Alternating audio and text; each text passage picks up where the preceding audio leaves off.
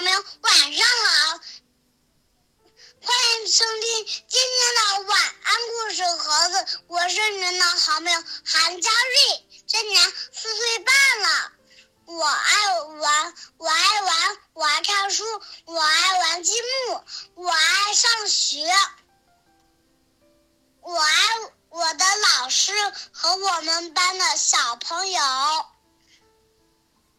我是皮快乐的小马，大家都很喜欢我。下面有请小鹿姐姐给大家讲故事吧。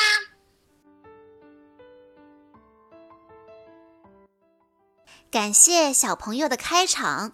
今天我要给大家讲的故事叫做《谁吃了我的苹果》。小老鼠努力挖洞。挖了很久，想吃到苹果，但是快抵达目的地时，苹果却不见了。因为坚持，因为不想半途而废，所以小老鼠扮演起了小侦探，开始询问遇到的每一只动物：“是不是你吃了我的苹果？”到最后。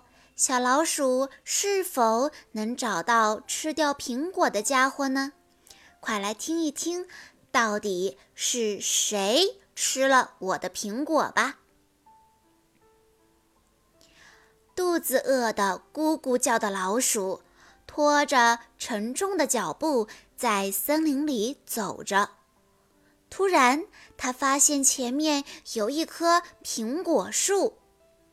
哇，看起来好好吃哦！树枝上挂着一颗摇摇欲坠的苹果，老鼠好想吃苹果，可是树太高了，它根本爬不上去。咚！这时候苹果掉了下来，老鼠开心地拍手叫好。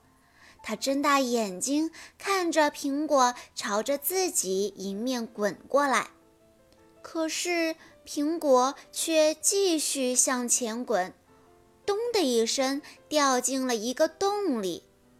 老鼠赶紧跑过去，这个洞看起来很深。哎呀，这可怎么办才好？老鼠想了一下。决定在最靠近苹果掉落的地方挖个洞。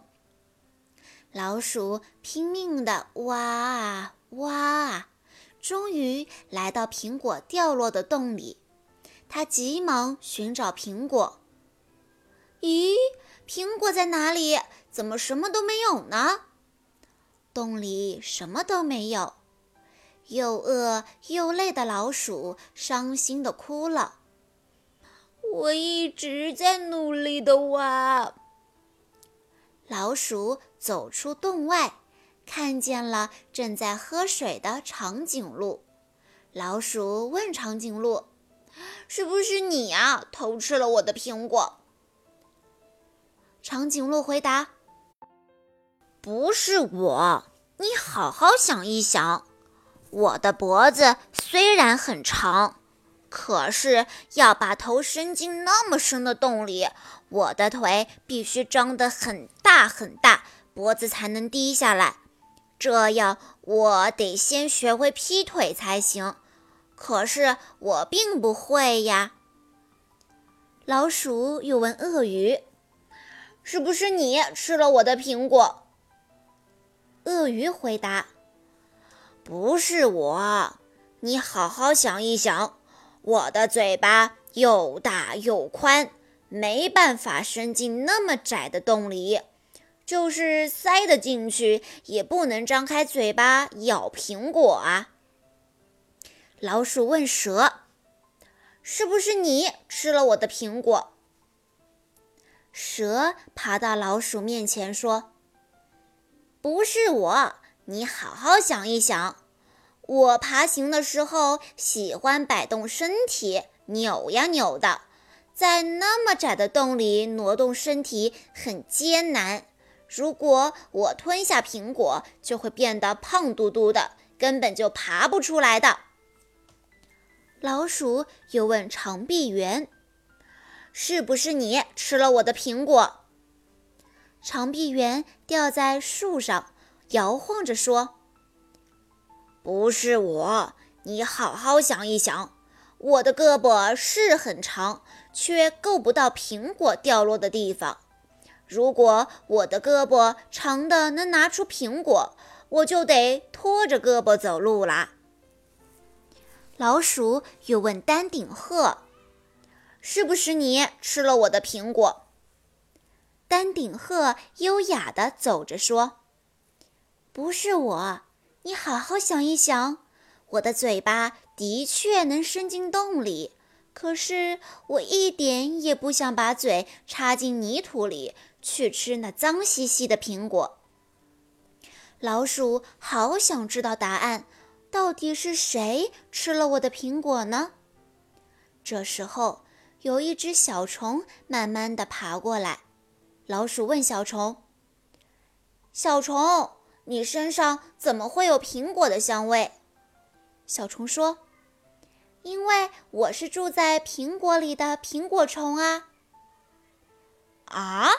那你为什么会在这儿呢？为什么你不在苹果里呢？因为苹果突然“咚”的一声掉下来，然后呢，发生什么事了？苹果滚来滚去，最后停在一个有白色长角的大嘴怪物面前。我吓得差点昏倒。这个大嘴怪向泥坑大步走去，粗壮的腿就像会动的柱子一样。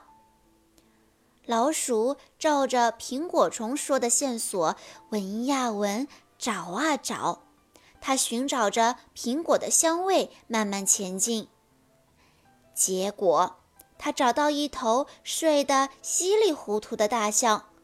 老鼠爬到大象的身上，抬起像扇子一样的大耳朵，生气的大吼：“是不是你吃了我的苹果？”小朋友们，根据苹果虫的描述，你们猜一猜，是谁吃了小老鼠的苹果呢？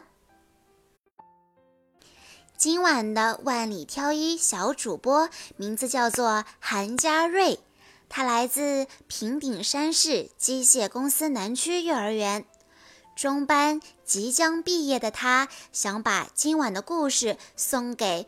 郭老师、张老师和全班的小朋友们，感谢他们的付出和陪伴，祝他们开心快乐每一天。好啦，小朋友们，今天的故事到这里就结束了，感谢大家的收听，我们下一期再见吧。